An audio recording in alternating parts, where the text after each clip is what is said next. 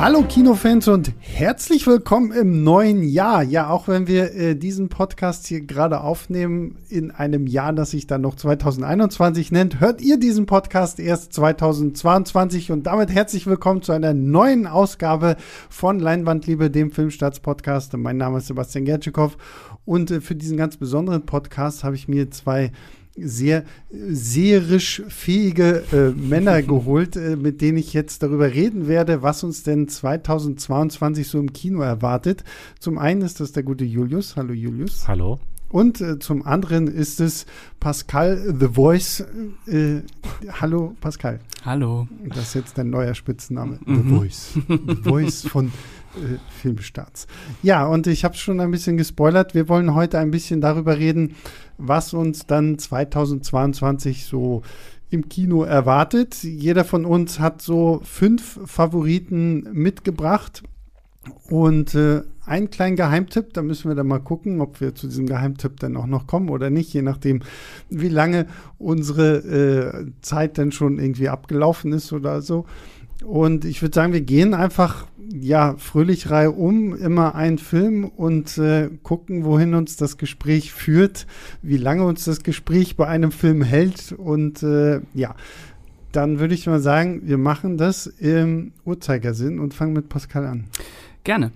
Also mein erster Film, den ich ausgewählt habe, ist Tiefe Wasser. Das ist ein Erotik-Thriller von Adrian Lyne, der zum Beispiel neuneinhalb Wochen gemacht hat oder auch eine verhängnisvolle Affäre. Und die auch Erotik-Thriller sind, wie man auch schon an den, an den Namen eigentlich sagen kann. Genau. Das sollten wir vielleicht trotzdem auch dazu sagen. er bleibt äh, seiner Tradition treu, genau. Ähm, die Hauptrollen spielen Ben Affleck und Anna de Armas, die zum Zeitpunkt der Dreharbeiten noch liiert waren. Inzwischen wissen wir ja, haben sie sich getrennt. Inzwischen ist JLo dazwischen gekommen. genau. Und äh, die beiden spielen ein Ehepaar, was sich momentan in einer großen Krise befindet. Und ähm, um aus dieser Krise rauszukommen, entscheiden sie sich dazu, Affären einzugehen. Das heißt, sie begeben sich gegenseitig auf äh, Sexabenteuer mit anderen Partnern und daraus entwickelt sich dann so eine Art Psychospiel, wo einer immer versucht, den anderen irgendwie zu demütigen, was dann wohl immer krassere Konsequenzen nach sich zieht. Das ist auch eine Romanverfilmung, es basiert auf einem Roman von Patricia Highsmith, die zum Beispiel auch äh, der talentierte Mr. Ripley geschrieben hat. Ähm, Habe ich nie gelesen, aber ich kann mir vorstellen, dass das äh, schön düster wird. Klingt auf jeden Fall gut und vor allen Dingen, wann haben wir das letzte Mal so einen richtigen Erotik-Thriller im Kino gehabt. So. Es kommt darauf an, ob man die Fifty Shades Filme zählt. Nein, ich glaube, nein, nein, ich glaube nicht. Oder? Nein. das, erzähl, Ja. das zähle ich nicht mal unter Erotik. Also, das ist, ja- es hat, glaube ich, Pascal auch schon, äh, schon mal so schön gesagt, das ist wirklich ein, ein Genre, was eigentlich fast ausgestorben ist. Zumindest in dieser, in dieser Form. Das ist halt irgendwie so prominent besetzt und, und äh, auch auf, halt mit, mit Adrian Lynn auf dem, auf, dem, auf dem Regiestuhl ist das halt echt ein Film, der den es so zum letzten Mal in den frühen 2000ern wahrscheinlich Ja. gab. Oder so, so hier äh, Wild Things oder sowas. Ja, oder halt auch von ihm untreu. Mit Ja. Diane Lane. Ich, Mhm. Das war so der letzte klassische äh, Erotik-Thriller, glaube ich. Ja, ist ein total ausgestorbenes Genre, was ich gar nicht verstehe, weil man äh, da ordentlich was zu bieten hat. ähm, und ich freue mich drauf. Ich hoffe, dass das Saxophon auch wieder zum Einsatz kommt, wie in jedem Erotik-Thriller. Das wäre schon sehr schade, wenn nicht. auf jeden Fall. ich bin auf jeden Fall gespannt. Ich meine, ist vielleicht auch einfach so ein bisschen so ein Produkt, also so, so, so ein Ergebnis der, der Zeit, dass sowas dann vielleicht irgendwo so ein bisschen erstmal ad acta gelegt wurde, so, ne, weil, uh, Erotik-Thriller und äh, diese ganzen äh, Männerrollen, Frauenrollen, die man da halt irgendwie so dann verwendet oder nicht, so, dann ist es natürlich immer so ein bisschen fraglich. Aber ich, ich habe den tatsächlich auch auf meiner ähm, persönlichen Liste, hatte ich den auch schon ganz oben hingeschrieben, als ich gesehen habe, wer da alles so beteiligt ist und äh, worum es tatsächlich geht, wo ich mir dachte, okay, schaffe ich es bis dahin noch das Buch zu lesen oder nicht? Das ist ja bei mir immer dann so dieser Punkt, so, oh, das basiert auf einem Buch, ja, das muss ich mal gucken. Ähm, aber ja, nee, da bin ich auch auf jeden Fall auch sehr, sehr gespannt drauf. Aber kommt er wahrscheinlich nicht im Kino in Deutschland, wie ich. Ach, ja, genau, da ging letztens die Nachricht drum. Ist der irgendwie, geht es nur in Deutschland oder ist das wirklich in der ganzen Welt? Ist der irgendwie jetzt zum Streamingdienst äh, Am Ansch- Amazon, glaube ich. Ne? Genau, anscheinend äh, weltweit bei Amazon. Ja. ähm, ich bin mir aber nicht hundertprozentig sicher, aber Ja, es ist ja dann häufig auch zu dem Zeitpunkt steht das ja noch gar nicht, noch gar nicht Mhm. endgültig fest. Ähm, aber weiß man denn was dazu, warum, was die Entscheidung dazu war? Keine Ahnung. Also dann hoffen wir mal, dass es nicht die Qualität an der, an der Qualität des Films liegt, sondern eher, dass man halt irgendwie da kein, kein Kinopotenzial hat. Ja, kein, wahrscheinlich genau Mhm. das, was wir gerade gesagt haben. So, ne? Mhm. Erotik-Thriller, mh, jetzt gerade so, vielleicht nicht irgendwie, vielleicht hat man echt Angst, weil ich meine, so von, von dem, die, die Namen sind ja alle groß, sowohl vor als auch hinter der Kamera. So, Ja. da, und äh, Ben Affleck und Anna de Armas hat man ja nun auch zwei schöne Menschen, die sicherlich äh, schön dabei aussehen, wenn sie hier irgendwie vor der Kamera Sachen tun. Also, ähm, Naja, ich meine, das ist halt, das ist zwar auch basiert zwar auch auf dem Buch, aber ich denke nicht, dass dieses, dass dieser Roman ähnlichen ähm, äh, Stellenwert hat wie die Fifty Shades Bücher. Der ist bestimmt Nein. viel, viel, viel, viel, viel, viel besser. Mhm. aber er ist bei weitem nicht so ein Ding, wo dann alle Leute ins Kino rennen, weil sie unbedingt wissen sollen, wie, wie dieses heiße Sadomaso-Zeug dann auf der Leinwand aussieht. Mhm. Ähm, also das könnte wahrscheinlich der Grund dafür sein, dass das halt eben frühzeitig die äh, irgendwie den an den Streamingdienst abgeschoben haben. Mhm. Naja, egal. Solange man ihn sehen kann, ist es ja dann auch okay. Streamingdienst ist zwar immer nicht das gleiche wie Kino, aber naja, gut. Okay, Julius. Ich habe jetzt gerade mal auf meine Liste geschaut, ob ich irgendwas dazu Passendes habe, habe ich aber nicht. also habe jetzt komplette Kontrastprogramm und ich sage einfach mal ähm, Bullet Train. Ähm, das ist der neue Film von David Leach, einem der beiden ähm, John Wick-Erfinder, ähm, ehemaliger Stuntman und Stunt-Koordinator, der zusammen mit seinem ähm, Partner und äh, Co-Regisseur ähm, Ted Stahelski halt eben die John Wick-Reihe begonnen hat. Und seitdem würde ich mal sagen, die blockbusterigere Karriere hingelegt hat mit Deadpool 2 unter anderem und so. Und jetzt halt eben Bullet Train macht, wo er halt eben auch hoffentlich die Stärken, was die Action betrifft, äh, wieder zeigen kann, die er halt eben auch bei den John Wick-Filmen an den Tag gelegt hat oder bei ähm, ja, äh, Atomic Blonde mit Charlize Theron und halt hier vor allem auch mit einem unglaublichen Cast zu, zusammenarbeitet. Ähm, also Brad Pitt und Sandra Bullock sind wahrscheinlich die größten Namen im Cast. Ähm, Gibt es übrigens eine witzige Geschichte, habe ich heute erst dazu gelesen, dass äh, Brad Pitt, da kam jetzt ja vor einer Weile der, der, der erste Trailer zu dem Lost, The Lost City, wo Sandra Bullock eigentlich die Hauptrolle spielt und äh, Brad Pitt aber eine sehr, ein sehr, zumindest dem Trailer nach ziemlich witzigen Cameo hat als großer Actionheld. Und der kam nur dadurch deswegen zustande, weil die halt eben sich die beiden bei, bei den Dreharbeiten zu Bullet Train halt irgendwie angefreundet haben und dann sozusagen da diese, den, ähm, den, den Gastauftritt von Brad Pitt quasi vereinbart haben. ähm, unter anderem ist aber auch noch ähm, Aaron Taylor Johnson dabei, den man jetzt gerade bei ähm, Tenet gesehen hat. Da hat er den, ich weiß die Rolle nicht mehr, wie die heißt, aber er hat den quasi den, den Anführer der Soldaten gespielt, der zeitreisenden äh, Soldaten. Und ähm, was man halt eben auch schon gehört hat und was ich finde sehr, äh, es kann natürlich auch viel PR blabla sein, aber was ich, was sich sehr vielversprechend anhört, ist, finde ich, dass ähm, er aufgrund seiner Performance in diesem Film Bullet Train dann die Rolle als Craven the Hunter bekommen haben soll. Also die, Mhm. der große Spider-Man-Bösewicht, der jetzt demnächst auch seinen eigenen Film bekommt. Und da soll er halt, hat er offenbar bei Bullet Train so abgeliefert, dass ihm Sony direkt den nächsten, die nächste Rolle angeboten hat. Aber worum geht's in dem Film? Also weiß man das irgendwie? ein Zug also, und ein Zug. Nein, es geht ähm, ähm, es sind offenbar fünf äh, Attentäter oder äh, Auftragskiller, die alle sich an Bord desselben Zugs befinden und irgendwie merken, dass sie dasselbe Ziel verfolgen oder zumindest irgendwie sich ihre Ziele so überschneiden und dann wahrscheinlich gerät es in eine große Schießerei und Ballerei aus, ähm, die sich gegenseitig dann alle versuchen auszuschalten und so. So viel weiß man aber tatsächlich noch nicht darüber Mhm. zu diesem Zeitpunkt. Ich hoffe, das gefällt mir. Ich weiß, mein, mein Problem ist halt wirklich nach wie vor, und ich glaube, ich habe das auch in irgendwelchen Podcast-Folgen schon oft genug gesagt, ich möchte die John Wick-Reihe gerne mögen, aber ich kann es irgendwie nicht. Also, so der 16-jährige Sebastian in mir denkt sich, du Vollidiot, so, was kann es Besseres geben? So. Aber ich bin, also ich mag so, so ein paar Action-Set-Pieces und aber auch zum Beispiel Atomic Blonde, den du jetzt erwähnt hattest, da fand ich halt auch ein paar Set-Pieces ganz cool so, Mhm. aber auch der Film hat mich jetzt nicht so überzeugt, deswegen, ich hatte das irgendwo mal in der Vorbereitung gelesen, so, oh, David Leach, so, aber ist eher so ein Film, so, ich muss mal abwarten, bis man so den ersten Trailer dazu sieht Ja. und ähm, ja, dann einfach mal schauen, so, das, ich weiß nicht, irgendwie so dieser, dieser komische ganze John Wick Action-Hype, irgendwie an mir vorbeigegangen. Ich sage später noch was dazu. Kann ich, kann ich schon mal Okay. andeuten. Oh. Okay. ähm, also ich habe auch Lust auf den, aber ich kann Sebastian da auch so ein bisschen verstehen. Bei mir ist es inzwischen so, dass ich dieser Hochglanz, makellosen Action-Inszenierung so ein bisschen überdrüssig geworden bin. Ähm, Ich habe aber Lust drauf, weil ich bin auch großer Brad Pitt-Fan mhm. und äh, ich glaube, dass da schon was geht, aber ich weiß jetzt nicht, ob der bei mir überhaupt so in der Top 20 wäre, der meist erwarteten Film. Ja, ich hoffe Jahr. halt drauf, dass es eben nicht so hochglanz ist. Ne? Also ähm, John Wick ist halt, das ist äh, herausragend inszenierte Action, aber es ist halt eben, es, es, lebt halt eben auch davon, dass es eben nicht in der ganz großen Budgetklasse ist. Und ich mhm. fand zum Beispiel auch, ich mochte Deadpool 2 zum Beispiel sehr gerne, den David Leach ja auch gemacht hat, aber die Action-Szenen war nicht das Highlight des Films, ganz mhm. im Gegenteil. Da hat man halt nichts mehr davon gemerkt, dass, ähm, wo, wo, seine, wo seine Wurzeln eigentlich liegen, nämlich in diesen von den, von den Hauptdarstellern, also Keanu Reeves im, im Klartext performten Action-Szenen, die halt einfach super choreografiert sind, mit wenigen Schnitten, in langen Einstellungen gedreht und halt einfach ähm, ohne große, ohne große auf irgendwie Stunt-Leute oder, oder visuelle Effekte zurückgreifen zu müssen. Und ich hoffe einfach mal darauf, dass das bei Bullet Train diese Stärke sich, ähm, sich wieder mehr zeigt und vielleicht kombiniert mit einem etwas, mit einer etwas besseren Film drumherum als zum Beispiel bei dem Atomic Blonde, den du angesprochen mhm. hast.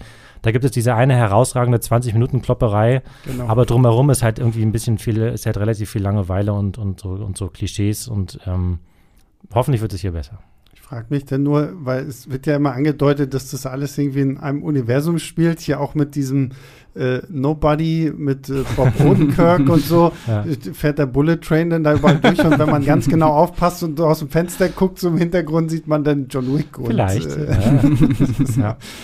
Ja, ja, ich finde schon, wie gesagt, also ich meine, gute Actionfilme gucke ich ja auch immer gerne. Und wenn das mal wirklich was anderes ist, Brad Pitt klingt auch immer gut.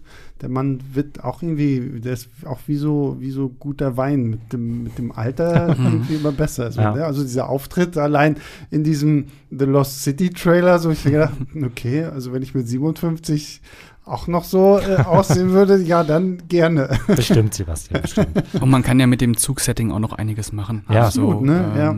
Ich meine, das ist jetzt nicht super neu, aber ich kann man ja auch wirklich auf die klaustrophobische Ebene genau. gehen. Ähm, klingt interessant. Ganzes Setting hat ja hier der äh, Train to Busan, äh, der koreanische Zombie-Film, hat es ja. ja zum Beispiel bewiesen, ja. Mhm. wie herausragend das sein kann, so ein begrenztes Setting. Es gibt halt einfach, wenn der Zug erstmal fährt, ne, dann. Äh, Oder Snowpiercer. Snowpiercer, ja ähm, gibt es halt eben, kann man im Prinzip, äh, ist das, spielt sich halt alles auf einem sehr engen Raum ab und dann äh, mhm. kann das halt auch, kann das sehr gut sein. Okay, dann mache ich mal weiter ähm, mit einem Film, für den muss ich mir den Zettel vorhalten, weil diesen Titel habe ich mir noch nicht gemerkt. und ich bin auch erst seit, ich weiß nicht, ich glaube, der Trailer zu diesem Film ist, glaube ich, auch erst ein, zwei Wochen alt oder so. The Unbearable Weight of Massive Talent. Ja, leider auf Deutsch nur Massive Talent. Ja, hm. gut. Also auf Deutsch in großen ja, ja, ja, Trotzdem, ich bin da, ich bin sehr enttäuscht über diesen, über diesen Titel. Ja, weil, weil allein dieser Titel hat schon, hat schon eine Aussagekraft irgendwo.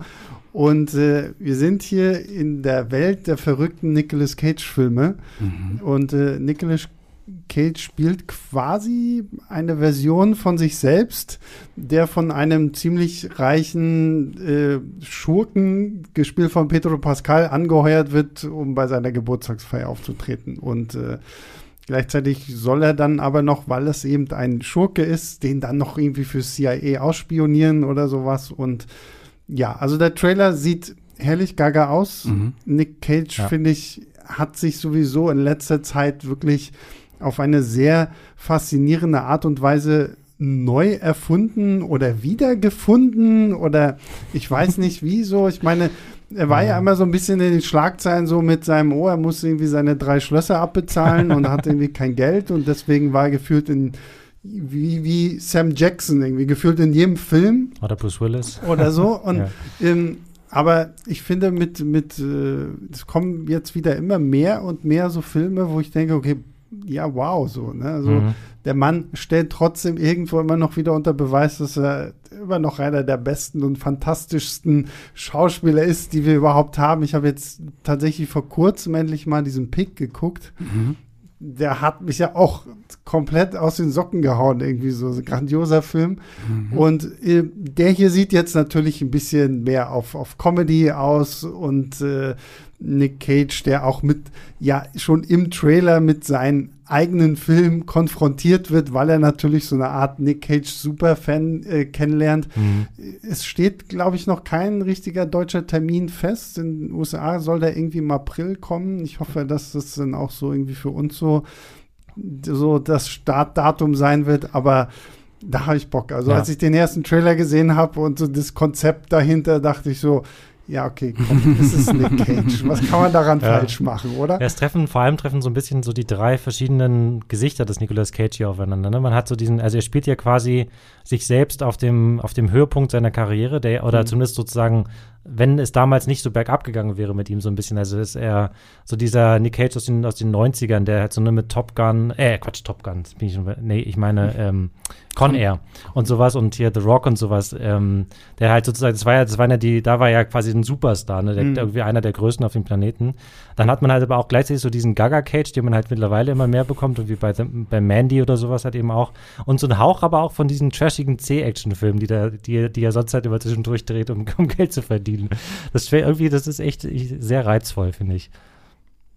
Ja, äh, da bin ich auch äh, hochgradig gespannt drauf. Nicolas Cage ist einer meiner Lieblingsdarsteller, äh, auf den lasse ich nichts kommen. Mhm. Und äh, der sieht natürlich super aus. Da freue ich mich.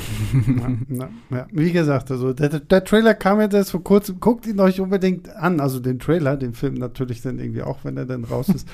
ähm, aber ja, so Nick Cage gibt im Moment halt wirklich viel, was man von ihm gerne, glaube ich, gucken kann. Und damit gehen wir zu äh, Pascal. Ja, ähm, nachdem ich jetzt schon gesagt habe, Nicolas Cage gehört zu meinen Lieblingsschauspielern, haue ich jetzt noch einen anderen Namen raus, Adam Sandler. Ir ir irgendwo da draußen richtet Björn gerade die Ohren aus. So. man spricht bei Filmstarts über Adam Sandler. Sehr gut. Genau. Und äh, der ist nächstes Jahr sogar mit zwei Filmen am Start. Ich mogel jetzt ein bisschen. Es sind beides Netflix-Produktionen. Erstmal die etwas uninteressantere. Hustle ist ein ernster Film, in dem es um einen Basketballcoach geht, der in Ungnade gefallen ist, dann aber feststellt, äh, dass im Ausland wohl ein unfassbares Ausnahmetalent irgendwo äh, zu finden ist und er versucht halt dieses Ausnahmetalent äh, in die NBA zu kriegen und zum Star zu machen. Klingt Standard, klingt mhm. nach einem amerikanischen äh, Standard-Sportfilm, aber wenn's mal wieder eine ernste Performance von Adam Sandler ist, habe ich Bock drauf. Jetzt der interessante Film, Spaceman. Spaceman ist eine Romanadaption des Films Spaceman in Bohemia, heißt er, glaube ich, von, da muss ich kurz ablesen, Jaroslav Kalfa. Mhm. Es geht um den ersten tschechischen Raumfahrer. Den spielt Adam Sandler. Und äh, dieser Raumfahrer hat private Sorgen, und ähm, begibt sich dann ins Weltall, um ans Rand der Galaxie zu reisen und einen mysteriösen Sternenwolkenstaub zu erforschen. Und ähm, inszeniert wird das Ganze von Johan Rank, der Chernobyl inszeniert hat, die Serie. Ah ja, okay. Mhm. Habt ihr bestimmt gesehen, mhm. großartig. Mhm. Und äh, auf seiner Reise durch das All nimmt er immer wieder eine seltsame Stimme wahr. Und es ist, glaube ich, kein Spoiler, es steht schon überall. Und ähm, diese Stimme kommt von einem der ältesten Wesen des Universums, die ihn irgendwie auf der Reise begleiten und er nimmt dann Kontakt auf mit den Urzeiten und reist durchs All und es klingt ganz toll. Äh, Aber was ich mich gerade frage, wenn du das jetzt so erzählst, weiß ich nicht, ob ich schmunzeln soll oder nicht, weil äh, ist das ernst gemeint oder ist es als Komödie gemacht? Nee, das ist ernst gemeint. Okay, okay, gut. Weil, weil dann, ja, klingt auf jeden Fall, es klingt auf jeden Fall als wenn es in beide Richtungen gehen könnte. Mhm. Mhm. Äh, nachdem du halt das in Verbindung mit Adam Sandler gebracht hast, dachte ich erst so, na okay, es ist jetzt Versuch so nach dem Motto, die Stimme stammt von Kevin James und äh, so, dann haben wir wieder vielleicht alle zusammen oder so. Aber äh, oh klingt, na, ich finde, äh, aber so das Konzept finde ich klingt fast schon mehr so nach Arthur C. Clarke irgendwie so mit äh, 2001 ja. und keine Ahnung was. Also äh, klingt auf jeden Fall sehr sehr spannend. Ich habe jetzt keinen Stift dabei, aber kommt daher auch auch noch auf meine Liste. Ja, da bin ich echt auch mal gespannt. Also vor allem hat Adam Sandler ja das, und da tut man ihm halt eben auch immer Unrecht, wenn man ihn ich, es, es, gibt ja auch Leute, die finden die Komödien gut, mhm. habe ich gehört. Mhm. Aber es gibt vor allem halt eben auch eine Handvoll Filme mit ihm, die keine Komödien sind und denen er auf jeden Fall äh, schon häufiger gezeigt hat, dass ja. er auch eigentlich ein guter Schauspieler ist. Ähm, zum Beispiel ja auch bei Netflix jetzt gerade erst Black Diamond, äh, äh doch der schwarze Diamant, ne? Heißt mhm. Uncut Gems. Ähm, ach, Uncut Gems heißt er mhm. auf, auf Englisch, genau, auf, auf Deutsch schwarze Diamant, ja. Mhm. Ähm, äh, und deswegen bin ich tatsächlich irgendwie auch schon da relativ, äh, relativ gespannt drauf, was er da macht. Das ist ja auch irgendwie aber tatsächlich ähm, ein Genre, in dem er, glaube ich, noch nie äh, sich getummelt hat, zumindest. Also so richtig klassisch Sci-Fi. Richtig, richtig Sci-Fi, nee. äh, genau. Und tatsächlich dieser andere, ähm, es klingt halt wirklich, also da kommen halt zwei Sachen zusammen, die ich nicht besonders mag, nämlich Sportfilme und Adam Sandler. Ähm, also das ist, glaube ich, wirklich, das, äh, das werde ich, den werde ich auf jeden Fall aussetzen. Aber ähm, Starman habe ich tatsächlich. Äh, Spaceman. Äh, Spaceman. Starman gibt es aber auch, ne? Starman ist von John Carpenter. Ja, genau. Spaceman bin ich tatsächlich irgendwie schon äh, neugierig drauf. Ja. Die, die, den Basketballfilm hatte ich schon wieder komplett verdrängt. so, als Pascal schon anfing, so mit, und es spielt ein Trainer. Also so mit Sportfilm kannst du. Also, kannst mich echt jagen. Also ich glaube, es gibt so, so eine kleine Handvoll so von Sportfilmen, wo ich sage, ja, okay, die kann ich mir irgendwie angucken, aber so allgemein, aber Spaceman klingt tatsächlich echt sehr interessant und ich finde es ja echt auch witzig, dass äh, Adam Sandler da so bei Netflix jetzt irgendwie so sein neues Zuhause gefunden hat, ne? So, wo er ja dann naja. wirklich seine Schmiede hat, wo er sich austoben kann ja. und die Dinger sind ja aber auch, glaube ich, alle, zumindest vor allen Dingen in den USA, ja auch recht erfolgreich ja. und werden ja auch gut geguckt. So, ja. ne? Und wahrscheinlich so ein Basketballfilm ist natürlich so bei dem etwas sportverliebteren US-Publikum wahrscheinlich auch noch so ein Film, wo ja. die sagen, ja, okay, da wird auch noch gut laufen. Ja, ich glaube, die sind beide eine sichere Bank auf jeden mhm, Fall. Ne? Gut, dann mal gucken, was Julius auf seiner sicheren Bank jetzt hat. Ich habe ähm, hab auch äh, wieder komplettes Kontrastprogramm. Und zwar ähm, muss ich jetzt ja hier äh, noch ein bisschen die, die Fahnen hochhalten für die, für die Superheldenfilme in, in, unserer, in unserer Talkrunde. Und habe jetzt mal, ich fange mal an mit, äh, mit DC dieses Mal. Äh, da erwarten uns ja nächstes Jahr den Plan zufolge tatsächlich mal wieder drei Filme, nachdem jetzt lange Zeit es irgendwie gar nichts mehr so richtig gab. Ähm, Black Adam, Aqu Aquaman 2 und ähm, The Flash. Nee, ist Black Adam noch nächstes Jahr oder ist das schon übernächstes Jahr? Nee, Black Adam, ja, glaube ich, kommt genau. auch noch nächstes Jahr. Ähm, und tatsächlich von den drei, wenn mich, der, der mich am meisten reizt, ist auf jeden Fall The Flash. Ähm, ich versuche jetzt das mal irgendwie möglichst vage zu formulieren, ähm, weil wir Multiverse. Multiverse, genau. Also, sagen wir mal so, es hat ja jetzt gerade bei Spider-Man No Way Home gezeigt, wie gut das sein kann. Ich hoffe naja. mal, es, ich hoffe mal, es kommt, wir kommen da bei, bei The, The Flash ähm, einigermaßen, ähm, kommt es, bekommt es ähnlich, ähnlich gut hin. Oder ähm, ich bin da zumindest relativ zuversichtlich, weil ähm, wir zumindest schon wissen, wir werden Ben Affleck sehen, wir werden Michael Keaton sehen, wir werden ähm, Supergirl sehen, von Sasha Kai gespielt, eine, eine Newcomerin wir werden dem Trailer, dieser, dieser kurze Trailer, den es schon gab, zufolge, werden wir zwei verschiedene Versionen von Ezra Millers Flash auch mindestens mhm. aufeinandertreffen sehen. Es wird sicherlich viele Jubelmomente geben. Irgendwie das Batmobil, das alte wurde schon angedeutet aus den 80er, aus den 80er Filmen von, äh, mit Michael Keaton, äh, dass es irgendwo nochmal groß enthüllt wird und so. Ähm, und tatsächlich auch Andy Muschietti, der Regisseur, der, der, äh, der die beiden S-Filme gemacht hat, ähm, da sitzt, glaube ich, auch jemand, dieser, dieser The Flash-Film ist ja schon jetzt wirklich lange, lange, lange Jahre in Entwicklung ja. und mit verschiedensten Drehbuchautoren und Regisseuren, die da irgendwie gekommen und gegangen sind. Ähm, ich glaube, da sitzt jetzt jemand, der das irgendwie, der das irgendwie gut hinbekommen bekommen könnte und der das, ähm, der dann einen schönen, irgendwie ein bisschen nostalgischen, aber auch irgendwie modernen Film draus macht. Ich, also, ich weiß ehrlich gesagt zu The Flash noch nicht so wirklich, ähm, wie ich jetzt hype-technisch dazu stehen soll, so, weil du hast es ja schon gesagt, Julius, da wurde halt schon so lange irgendwie dran rumgedoktort und irgendwie zig Leute sind äh, gerade was Drehbuch und Regie angeht, irgendwie ein- und wieder ausgegangen. Da bin ich echt noch skeptisch, so, dass man uns jetzt versucht zu ködern, so, oh, Michael Keaton als Batman ist auch mit dabei, und Ben Affleck als Batman ist auch mit dabei. Ähm, ich, ich hoffe einfach mal, dass es ein guter Film wird, weil ich meine, auch hier gerade, es basiert ja so ein bisschen auf diese, oder zumindest inspiriert von dieser ganzen Flashpoint-Geschichte. Mhm. Äh, könnte man ja wirklich was Spannendes draus machen. Ich bin gespannt, weil gerade DC, finde ich, traut sich ja mittlerweile auch sehr viel mehr so, was, was die unterschiedlichen Filme angeht. Ja. Und äh, hoffe einfach mal, dass sie es da jetzt so ein bisschen äh, interessanter hinkriegen, da wirklich diese unterschiedlichen Universen miteinander zu verknüpfen. Das Fiese ist nur halt, wie das jetzt genau ein Jahr, nachdem das Marvel angefangen hat mit Spider-Man No Way Home, der, der, der DC-Film kommt und das natürlich schon wieder so komplett so wirken wird, oh, die kopieren jetzt wieder, die versuchen das wieder zu klauen und so. Und deswegen ist halt auch, wenn es dann, sagen wir mal, das wird so ein Defekt wie mit, mit Justice League und die Avengers damals. Mm. das wird dann schon wieder der nächste große Reitfall für DC, weil ich meine, Justice League hat ja äh, zumindest so gewirkt, als wäre es so ein halbgarer Versuch, mm. äh, die Avengers äh, ähm, übers Knie zu brechen und das halt irgendwie auf die Reihe zu bekommen und hat halt natürlich nicht so gut funktioniert. Ähm, mal schauen, wie das wird. Ja, ich bin aber, ich bin aber zuversichtlich. Also da muss ich sagen, von, von der Reihe, die du gerade vorgelesen hast, bin ich ein bisschen gespannt auf Aquaman 2. Nach oh, ja, Pascal? Ich habe dazu auch was ganz Kurzes zu sagen. Also äh, The Flash, ja, ähm, wenn ich Multiversum und Andy, äh, wie heißt er? Muschietti. Muschietti, äh, da bin ich erstmal raus. Äh, aber ja, gucke ich mir natürlich trotzdem an. Bist du ein Fan von den alten Batman-Filmen? Ja. Ja. Ja, okay, dann ähm, wird's vielleicht, vielleicht steht und fällt es halt eben dann auch echt damit, wie, wie damit umgegangen wird, ne?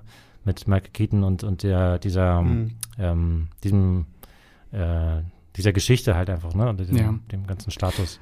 Ja, mal schauen. Ähm, bin ich jetzt nicht äh, super hyped drauf. Aber ähm, Aquaman hingegen schon den zweiten, weil ich den ersten total spaßig fand. Das fand, äh, ich fand, das war so eine richtig schöne Edel-Trash-Sause, die so Ja. schön über die Leinwand gewalzt ist. Äh, Das, das Lustige ist ja, bei Aquaman habe ich ja wirklich die, die Story, dass, als ich den damals im Kino gesehen habe, fand ich den wirklich scheiße. Also mhm. da habe ich echt gedacht, so, was zur Hölle habe ich gerade geguckt? Und dann hat äh, Yves vom Moviepilot den irgendwann noch mal auf Netflix oder so geguckt und rief mich dann an, so, oh, Sebastian, du musst unbedingt noch mal Aquaman gucken, jetzt so mit dem Wissen, was da so kommt, dann ist der richtig unterhaltsam. ich so, ach komm, du willst mich doch jetzt verarschen. Nein, nein, nein. Ja. Dann habe ich mich echt noch mal hingesetzt, irgendwie so am Wochenende, habe Aquaman noch mal geguckt. Ja, okay, es stimmt. Der Film ist absolut perfekte Unterhaltung, so richtig schön doof, aber Mhm. irgendwie macht einfach Spaß. Ich meine, James Wan bringt ja auch eine gewisse ähm, Kameraaffinität irgendwo mit rein, so diese, diese One-Takes Mhm. und 360 Grad äh, Drehung und keine Ahnung was so, wo du denkst, ja, okay, sieht schon cool aus, deswegen Aquaman 2 äh, bin ich auch mal gespannt. Aber, und ich, äh, ich da muss ich ja jetzt Julius, ich finde es ja sehr nett, dass er gesagt hat, uns erwarten nächstes Jahr nur drei DC-Filme. Den größten hat er natürlich unterschlagen, den vierten, der ja seine persönliche Nummer eins ist, die ich ihm quasi geklaut habe hier Ach so, in unserer ja, ja. Ich hätte, ich Vorbesprechung. hätte DCEU sagen müssen. Sorry. ähm, und deswegen kommen wir denn jetzt, wenn wir schon dabei sind, kommen wir mal zu The Batman von äh, Matt Reeves mit Robert Pattinson. Äh, eine Bruce Wayne-Wahl, die ja auch schon wieder direkt für Chaos gesorgt hatte in Fanforen, weil man natürlich einen, viele einen Robert Pattinson irgendwie erstmal nur mit seiner komischen Glitzervampir-Rolle verbinden, Mhm. wo ich jedes Mal sage, okay, Leute, vergesst es einfach. Guckt euch alles andere an, was dieser Mann gemacht hat und ihr werdet sehen, äh, ist ein großartiger Schauspieler und das war tatsächlich für mich auch so ein bisschen der Punkt, so als ja, okay, wenn Robert Pattinson sich jetzt sagt, so ja, okay, ich habe, wenn man mir diese Rolle anbietet, habe ich Bock, das auch irgendwie zu machen. Ähm, gleichzeitig war ja auch Matt Reeves ganz, ganz zeitig immer so dabei zu sagen, ja, das wird jetzt mehr so Film Noir, Detective Story. Wir erleben ja hier jetzt auch einen Bruce Wayne, der erst so im zweiten Jahr, Mhm. glaube ich, so als, als Batman unterwegs ist. Mhm. Der, der Trailer zeigt das ja auch so ein bisschen. Das Batmobil ist halt was so ein leicht umgebauter Ford Mustang oder irgendwie sowas. Und das Kostüm ist ja auch noch nicht so unbedingt in, in Reinform und Perfektion, wie man das so kennt. Ähm, und ja, ich muss einfach sagen, ich meine, der Film hat ja auch eine lange Entstehungsgeschichte hinter sich. So. Ja. Und dann sollte es ja Ben Affleck noch sein, vor und hinter der Kamera. Dann hat Affleck irgendwann auch gesagt, nee, okay, tschüss, ciao, ich bin raus. Und äh, jetzt haben wir diesen Film, haben wir, glaube ich, auch echt ziemlich lange drauf gewartet. Ja, oder? ich meine, ich, in diesem Fall ist das, glaube ich, so, dass das, äh, das eine Projekt nichts mehr mit dem anderen zu tun hat, außer vielleicht den Titel. Ja, okay. Ähm, also ich glaube nicht, dass es in dem, da sich noch irgendwas davon findet, was irgendwie mal Ben Affleck als Mhm. in seinem Batman-Solo-Film machen wollte. Ähm, und es ist wahrscheinlich auch gut so, dass das jetzt einfach zwei verschiedene Paar Schuhe sind. Ähm, ich bin auf jeden Fall wahnsinnig gespannt drauf. Du hast es vorhin schon gesagt. Ähm, es wär, ist auf jeden Fall mein am meisten erwarteter Film des Jahres. Hm. Und alleine nur wegen dieser beiden Trailer. Also ich meine, man kann sicherlich, man kann drüber streiten, ob man jetzt irgendwie schon wieder einen neuen Batman braucht. Es war doch jetzt gerade erst Ben Affleck und dann war es ja auch gerade mal vor zehn Jahren, ne? Dark Knight Rises war 2012. Mhm. Gerade mal zehn Jahre her, dass Christian Bale die Rolle noch gespielt hat. Kann man irgendwie alles argumentieren und so, aber die beiden Trailer, die haben mich so umgehauen, dass mir das eigentlich völlig egal ist. also ich hoffe einfach echt nur, dass ich da nicht, dass ich da nicht so überhyped reingehe in diesen Film, dass ich danach irgendwie enttäuscht bin. Aber eigentlich kann ich es mir kaum vorstellen. Ich bin sehr, sehr gespannt. Hm. Ja, ich finde auch, also so die Bilder, die man so jetzt gesehen hat, das sieht cool aus. So Paul Dano als äh, Enigma und äh, Colin Farrell kaum wieder zu erkennen als der Pinguin, Ja. äh, Zoe Kravitz als Catwoman. Also wir haben ja hier auch ziemlich viele ikonische Batman-Villains schon drin. Offensichtlich ja wahrscheinlich auch irgendeine Art Joker-Gang. Da muss Mhm. man ja dann auch noch mal schauen, wird es in diesem Film quasi auch schon wieder eine neue Form des Jokers geben oder so. Wenn, wenn Honka Honka wieder plötzlich um die Ecke kommt oder so. Oh nein, nein, nein. Ähm, also ja, also da bin ich einfach auch so ein bisschen als Batman-Fan tatsächlich äh, gespannt drauf, was man uns da so für einen Film liefert, weil zumindest DC ist ja jetzt auch so durch gerade so Filme wie Joker und äh, Mhm. D- ein bisschen auch so, du hast, ja schon richtig gesagt, wir unterscheiden hier jetzt ein bisschen zwischen DC-Filmen und DCEU-Filmen, Mhm. die jetzt, also es ist ja jetzt alles nicht mehr so, dass wir in einem großen Universum irgendwie äh, arbeiten, sondern es ist halt. Wobei der The Flash auch einiges dran ändern könnte, aber Genau, ja, das wer, wer weiß, wer weiß. Aber ja. Äh, noch zu The Batman. Ja, wie, wie stehen Wenn du- wenn du ich was zu sagen hast, Ich wollte gerade sagen, nein, du, Also ich äh, fand den Trailer oder die Trailer vor allem sehr stimmungsvoll. Die haben Ja. mich so ein bisschen daran erinnert, als äh, beziehungsweise es sah so ein bisschen so aus, als hätte David Fincher Mhm. Mhm. äh, genau. einen Comic, äh, ja, Blockbuster kann man dazu ja nicht sagen, aber äh, einen Comicfilm gedreht und äh, das hat mich schon sehr angesprochen. Außerdem finde ich Robert Pattinson absolut großartig und freue mich, dass er Batman spielen darf. Mhm. Ähm, Habe ich äh, große Lust drauf, freue ich mich sehr drauf. Ja, das mit dem David Fincher ist ein gutes Stichwort. Das ist, glaube ich, nämlich tatsächlich auch so, was ein weiterer, eine weitere Daseinsberechtigung für den Film, wenn man so möchte. Es wird, ich denke mal, es wird halt einfach echt noch eine ganz andere Interpretation nochmal. Also Mhm. ähm, vielleicht ist halt so The Dark Knight noch am ehesten so die so vom, vom Tonfall, aber ich glaube nicht, dass es genau derselbe Film wird. Oder es wird nochmal ein ganz anderer, ganz anderes Paar Schuhe irgendwie. Es wird halt, sieht halt eher noch wie so ein Serienkiller-Thriller oder sowas Genau. halt eben aus und hat eben auch noch ein ganz anderer visueller Stil, eine ganz andere Interpretation halt einfach, ja. Gut, dann Pascal, nächster Film. Jawohl. Ähm, ich habe mir ausgewählt Disappointment Boulevard. Das ist der neue Film von Ari Aster, der Regisseur von Midsommar zum Beispiel. Und Hereditary. Ja. Den Und möchte ich Hereditary. bitte dazu erwähnen. Das sind auch nur die beiden. Ich glaube, mehr Das hat er sind nur die noch. beiden, ja, ja. Also ja ich glaube, er hat Kurzfilme. Kurzfilm hat er einige gemacht, genau. Und äh, ich kann noch gar nicht so viel über den Film sagen, weil noch nicht so viel bekannt ist. Es soll wohl eine mehrere Jahrzehnte umspannende Geschichte sein um einen der einflussreichsten Unternehmer überhaupt. Wer es ist, keine Ahnung. Mhm. Aber er wird gespielt von Joaquin Phoenix. ja. So, das reicht.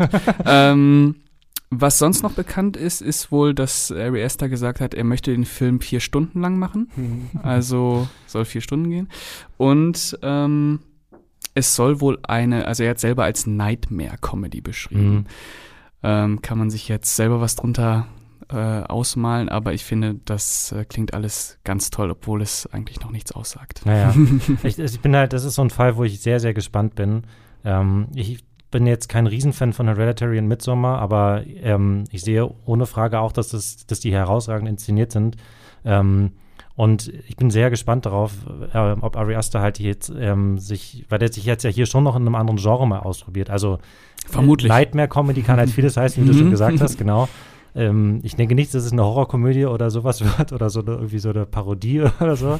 ähm, ähm, aber es wird wahrscheinlich ja schon, also es klingt halt einfach alles so, als wäre es halt eine, kein klassisches Horrorfilm-Setting zumindest. Und das waren ja zumindest ähm, so, so anders, die dann auch, ähm, so, mehr, so sehr sie sich auch vom, vom Durchschnitt abgehoben waren, waren ja sowohl Hereditary als auch Midsommar irgendwie so klassische Settings. Das eine halt irgendwie so ein so ein ähm, Haunted House Horror im weitesten Sinne und das Mhm. andere halt irgendwie so ein Folk Horror. ja Folk Horror genau Mhm. also die Wicker Man oder sowas genau. ähm, und das ist da bin ich einfach echt mal gespannt und das, äh, er hat ja schon irgendwie sehr früh auch gesagt dass er schon zehn fertige Drehbücher oder sowas in der Schreibtischschublade liegen hat und davon glaube ich kein weiterer Horrorfilm oder sowas dabei ist Ja. aber er ist auf jeden Fall einer von den spannendsten und und und ähm, aufsehenerregendsten Regisseuren die wir die es aktuell gibt und deswegen bin ich da auch sehr gespannt drauf definitiv. You had me at Ari Aster. äh, da bin ich echt einfach mal so, so, ich meine, er hat jetzt ja nur zwei Filme bislang, aber äh, sind, die bleiben halt beide im Gedächtnis, egal ja. wie man halt zu diesem Film steht. Ich bin zum Beispiel, ich mag nicht unbedingt so gerne Midsommar, bin halt wirklich mehr so der Hereditary-Mensch.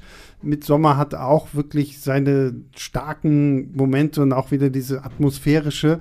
Und da glaube ich zum Beispiel, als ich das irgendwann auch mal gelesen habe, dass Ari Aster meinte ja, vier Stunden so Minimum. So nach dem dachte ich, ja, okay, wenn einer mir sowas andrehen kann, dann wahrscheinlich am ehesten noch eher, weil bei ihm kann ich mir schon gut vorstellen, dass er diese Spannung und diese Atmosphäre einfach mhm. auch gut halten kann. Wenn du dennoch so ein Schauspieltalent wie Joaquin Phoenix irgendwie dabei hast, der das denke ich mal, klingt einfach nach einer guten Kombination und ich bin sehr gespannt, weil, wie äh, Pascal ja schon richtig gesagt hat, viel mehr weiß man ja eigentlich im Augenblick noch nicht so wirklich.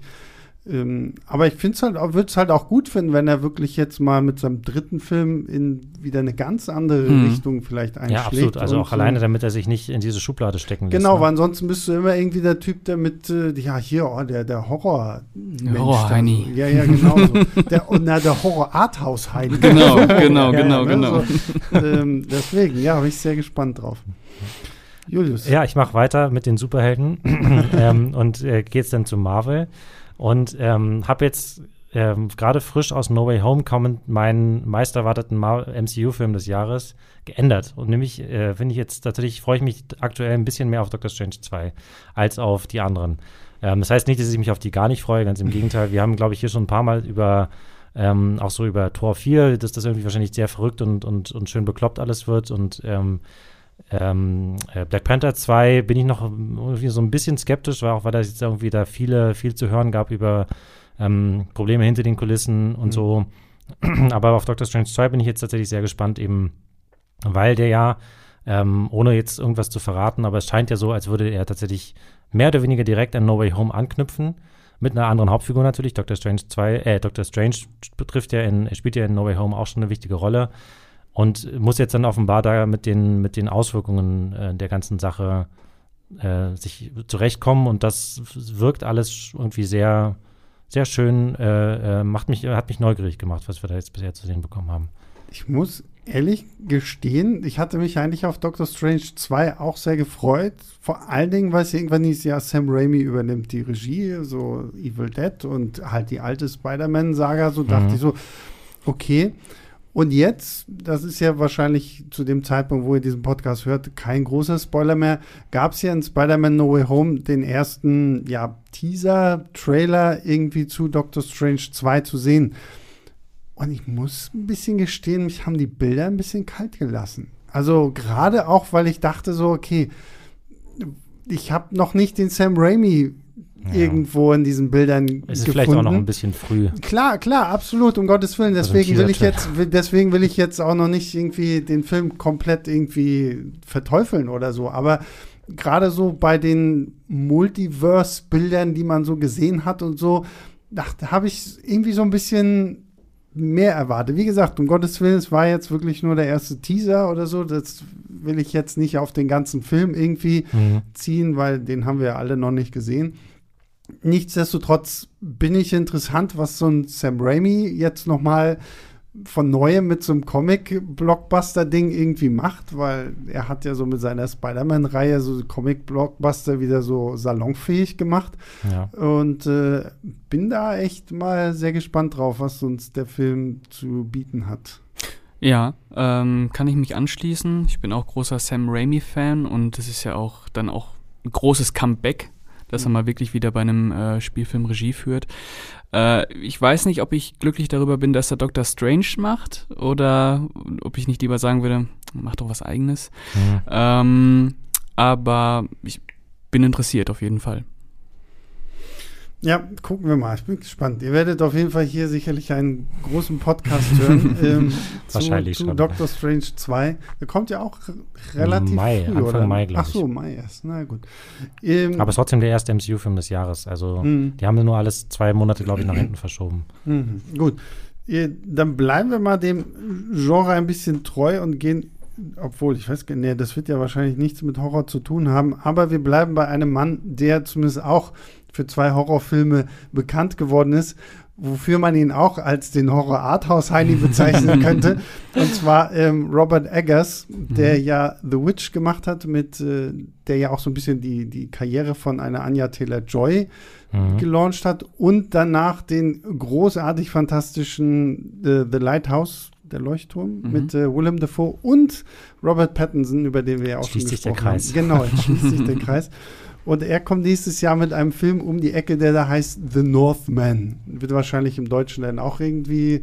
Nordmänner. Ja, der, der Nordmann. Northman, Retribution. ähm, und auch über den weiß man ehrlich gesagt noch nicht so viel, außer dass es ja irgendwie ein Wikinger-Rachefilm sein wird über einen Wikingerprinz, der den Tod seines Vaters rächen möchte. Und wir wissen immerhin, Willem Dafoe ist wieder mit dabei. Mhm. Haben wir die Leuchtturm-Variante.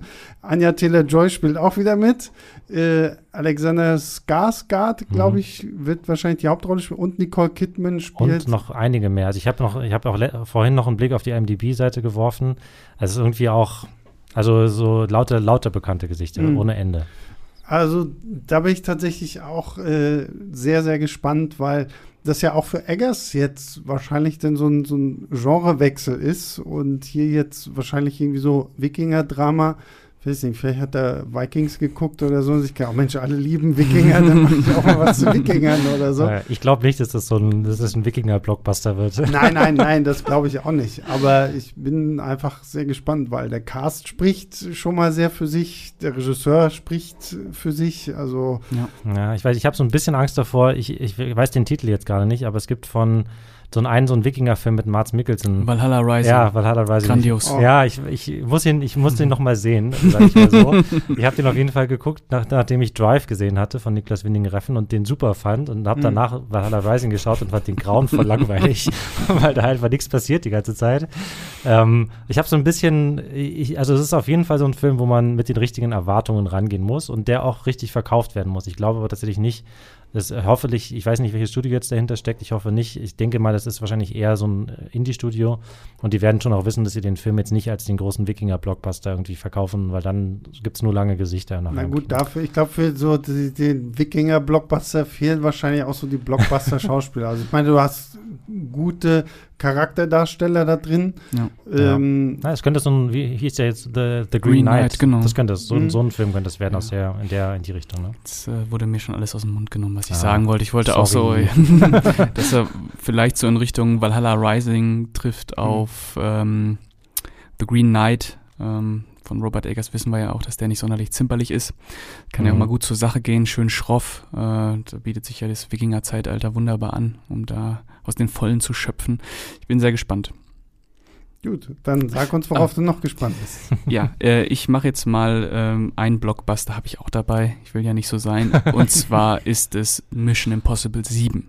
Yes kann man, glaube ich, auch noch nicht so viel zu sagen, inhaltlich, oder? Nee. Also man hat so ein paar Stunts gesehen, ja. äh, die sahen schon mal krass aus, aber das ja. erwartet man auch. Ich wollte gerade sagen, mittlerweile Tom Cruise, Mission Impossible. ich warte, wie gesagt, ich warte nur darauf, dass er sich wirklich ins All schießen lässt und so den Felix Baumgartner macht und von oben wieder runterspringt das ist, oder das so. ist der nächste Schritt. Ja.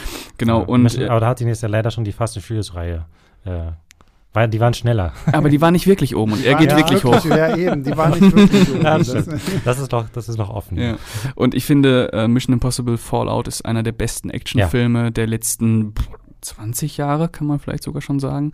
Ähm, deswegen habe ich da riesengroße Lust drauf. Tom Cruise ist auch immer super. Mhm. Ähm, ich glaube, dass das auch ganz fantastisch wird. Ich, also ich weiß inhaltlich, vielleicht weiß Julius nee, was, vielleicht weiß Sebastian was. Ähm. Das war mal irgendwie doch auch angeplant, dass sie Teil 7 und Teil 8 irgendwie mhm. so back-to-back -back genau. drehen. Das mhm. wurde dann ja, glaube ich, aber auch wegen Covid so ein bisschen wieder geschoben. Aber das soll ja zumindest auch wahrscheinlich so eine große Story dann irgendwie sein, die zumindest über zwei Filme dann nochmal weitererzählt wird.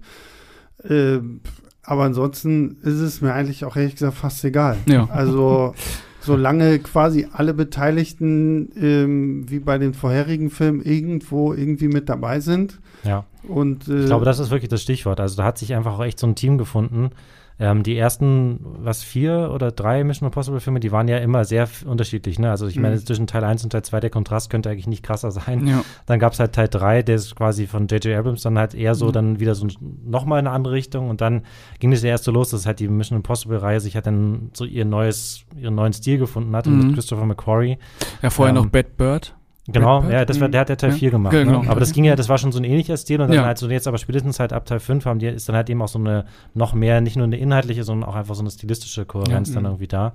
Und ähm, das ist halt einfach wirklich ein Dreamteam, was sich da gefunden hat. Und dann ähm, fängt es ja auch so an, dass die halt jetzt Figuren zurückbringen aus der, das glaube ich, ist auch bei Teil 7 ist auch wieder so, dass sie einige mindestens eine, ich weiß jetzt nicht genau wer, aber ich glaube, ich habe sowas im Kopf, dass er mindestens eine Figur aus dem ersten Teil nochmal zurückkehrt oder sowas. Mhm. Ähm, und es scheint halt eben auch so ein Ding zu sein, wo sie jetzt halt so ein bisschen so dieses, dieses Ganze halt einfach daran arbeiten, dieses ähm, so ein bisschen alles unter einen, unter einen Hut ein bisschen zu bekommen. Ne? Also das ist, das ist nicht nur eine Reihe von Einzelfilmen, sondern tatsächlich irgendwie so eine, eine, einfach eine, eine weiter, eine, alles quasi ein großes Franchise halt Mhm. wirklich wird, was zusammen inhaltlich auch irgendwie zusammenhängt. Ja, viel Spaß, da Teil 2 irgendwie reinzukriegen. Ja. das war der, das war, ja, das war die, die, die rebellische Jugendphase oder, von, von Ethan Hunt. Ja. Ja, Ja. Ein, paar, ein paar weiße Tauben Ja, genau. eine Kirche. Dann, das, das muss reichen. Das muss Ja, reichen. ja. Da fliegen irgendwo im Hintergrund fliegen so ein paar weiße Tauben durchs Bild. ja, ja. Und jetzt mit den Motorrädern, die spielen ja weiterhin eine große Rolle in der Reihe. Da war Ja. jetzt auch gerade bei Fallout eine herausragende Szene Ja. mit dem Motorrad. Ja. Ja, also wie gesagt, Mission Impossible finde ich ist für mich auch so, so ein großer Standard geworden, einfach was Action-Kino angeht, weil gerade ab Teil 4 irgendwie gefühlt jeder Film auch wirklich krasser wurde. Und was, Ja. was ich bei der Reihe halt gerade mag, so die Fast and Furious-Reihe versucht auch mit jedem Teil krasser zu werden, aber sie werden halt auch immer bescheuerter und bescheuerter.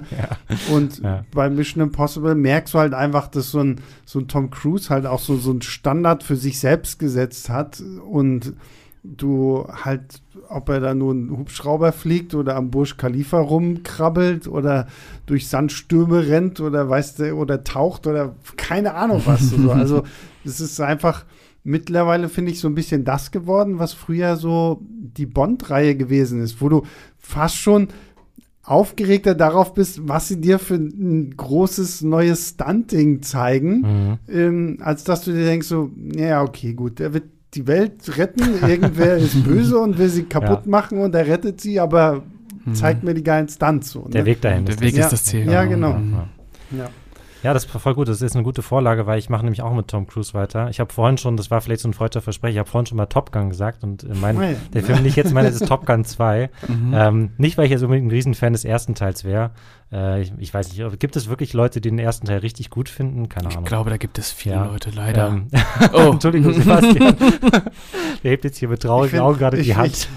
Nein, na, was heißt gut finden? Aber ich, ich finde, so, das ist halt so, so ein klassischer 80s Actionfilm, so, ne? Ja. So der, ich weiß nicht, ich kann den gerne gucken. Ich mag sowieso auch so diese alten, diese, diese frühen Filme von einem Tom Cruise hier, äh, Tage des Donners und so, so ein Käse, alles so. Ja. Einer dieser Sportfilme, den ich mir dann tatsächlich angucken kann.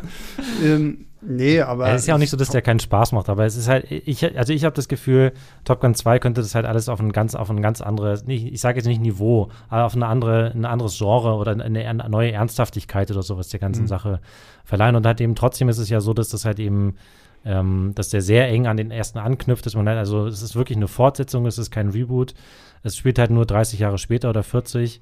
Irgendwie, Val Kilmer ist ja, glaube ich, auch schon bestätigt, dass, er wenigstens für einen kurzen Auftritt nochmal zurückkommt. Ähm, dann ist ja, glaube ich, die eine Hauptfigur ist der Sohn von, von Val Kilmers Figur und so. Also es, es ist auch wieder ein Film, der irgendwie, wo es halt um das Er Teller? äh, ja, genau, Miles Teller spielt ihn, ja. Ähm, der sozusagen an die, äh, ähm, an das Erbe halt an, angegriffen, wo sozusagen dieses, diese, die Legende des, des alten Films halt irgendwie eine große, eine große Rolle spielt. Aber für mich ist halt eben auch ein entscheidendes ähm, Argument tatsächlich der Regisseur ähm, Joseph Krasinski, der hier, nee, Moment. Ich verwechsel, ich glaube, ich werfe gerade zwei Namen durcheinander. Ich wollte gerade sagen. Ja, Joseph und John. ja, genau, ich war nicht John Krasinski, sondern ich meine, Joseph- Place. wie heißt er denn? Ich habe keine Ahnung, ich weiß es leider Ähm, nicht. ja, jedenfalls hat er auch den, der hat den Tron Legacy gemacht zum Beispiel und mit Tom Cruise schon den, ähm, ach, wer ist der denn jetzt? Oblivion? Oblivion, genau.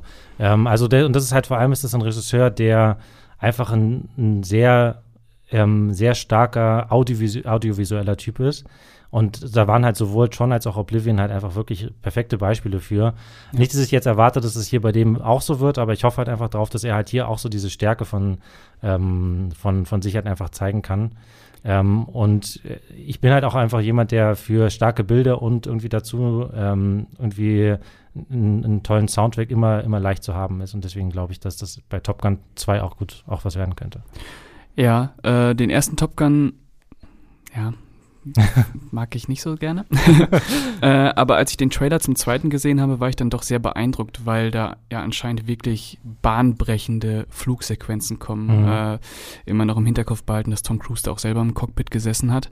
Ähm, fand ich sehr beeindruckend. Also ich glaube nicht, dass der Film wirklich toll wird.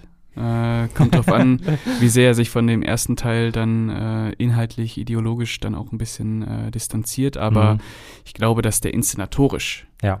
richtig einen raushaut. Ja. ja, das ist aber auch das Einzige, ehrlich gesagt, was ich davon erwarte, weil, wie gesagt, der erste Film ist jetzt kein Meisterwerk und ich erwarte hier jetzt auch kein Meisterwerk. Ich hätte ehrlich gesagt auch nie jetzt ein Top Gun 2 gebraucht, vor allem nicht was 35 Jahre später oder so wo ich mir denke, so, ach komm, Tom Cruise, so, weißt du, da, dann, da, da, kannst du auch was anderes liefern. Äh, muss man dann, glaube ich, sehen. So, die ersten Bilder sahen ja wirklich fantastisch aus. Ja, und ja. Äh, ich meine, so die, die Flieger-Action im ersten Teil war schon ziemlich cool, wenn ich mir das jetzt so mit heutigen Standards vorstelle und mit dem, wie weit ein Tom Cruise halt auch gewillt ist zu mhm. gehen, denke ich mir, okay, wow, so, also da wirst du dich wahrscheinlich selbst im Kino fühlen, als würdest du da mit ihm im ja, Cockpit sitzen. Ja. ja. Und äh, deswegen, ja, also wird auf jeden Fall geguckt. Äh, ja, wenn wir in der Blockbuster-Runde bleiben, dann mache ich mal weiter auf einen Film, den ich einfach nur, den ich glaube ich mittlerweile mehr pflichtgefühlsmäßig gucken will. Nicht, weil ich mich krass auf ihn freue oder so. Avatar 2 von James Cameron. mhm, wir, ja. 2009 kam der erste Avatar in die Kinos. Ist irgendwie immer noch einer der erfolgreichsten. Der, der erfolgreichste. Der erfolgreichste. Na, stimmt. Avengers Endgame war es mal ganz kurz. Genau. Aber ich meine, ich habe letztens irgendwie gelesen, wenn man jetzt inflationsbedingt ah. bla bla bla, dann wäre ja. äh, vom Winde verweht wohl sogar noch davor. Aber, ja, ja, das, das äh, gut, egal. ähm, und ja, also ich meine, damals, als ich, glaube ich, den ersten Avatar im Kino gesehen habe, so, und dann mit oh, 3D-Brille und so, das war irgendwie schon der halbe Zauber, der das Ding irgendwie rund gemacht hat, so. Und als man ihn dann irgendwie noch mal so irgendwann im Fernsehen gesehen hat, ohne 3D-Brille, hast du gedacht, so, ja, ja. Pocahontas in Space und mhm. ähm, es knallt viel ja. und äh, so lustige blaue Wesen. Und nichtsdestotrotz bin ich irgendwie gespannt darauf, weil wir warten jetzt seit 13 Jahren darauf, dass Avatar 2 in die Kinos kommt. Ich glaube, der sollte ja irgendwie schon 2018 das erste Mal irgendwie Bestimmt, ins Kino ja. kommen. Dann wurde er halt gefühlt jedes Jahr verschoben. Mittlerweile ist James Cameron ja so in Anführungszeichen größenwahnsinnig geworden, dass er gesagt hat, ja, ich mache insgesamt vier Fortsetzungen. Das hat, Nichts anderes mehr. Und, und ja, wirklich. Ja. Und von, von 2022 an kommt dann angeblich alle zwei Jahre ein neuer Avatar-Film, bis wir irgendwie 2028 mhm. dann bei Avatar 5 sind, wo ich mir denke, okay, also ich weiß nicht, was du dir da ausgedacht hast. Ich hoffe, dass es das auch wirklich alles trägt. Ähm, das Einzige, weswegen ich halt auf Avatar 2 halt wirklich gespannt bin, ist, weil James Cameron zumindest immer einer dieser Regisseure gewesen ist, der halt so perfektionistisch ist, dass er das wahrscheinlich allein vom Technischen her ja. nochmal wieder ja. auf so ein ganz neues Level setzen wird. Ich meine, er ist ja zum Marianengraben getaucht, mhm. um, um da halt auch irgendwie Aufnahmen zu machen für diesen Film, weil Avatar 2 soll ja zumindest auch viel im und unter Wasser spielen. Mhm. Und da hat er auch irgendwie Motion Capturing unter Wasser möglich gemacht und keine Ahnung, sowas alles. Also da denke ich mir, dass das wahrscheinlich allein von, von der technischen Warte her schon wieder ein sehr, sehr sehenswerter ja. Film sein wird. Ob ich jetzt Teil 2, 3, 4 und 5 brauche, erstmal würde ich sagen, nein.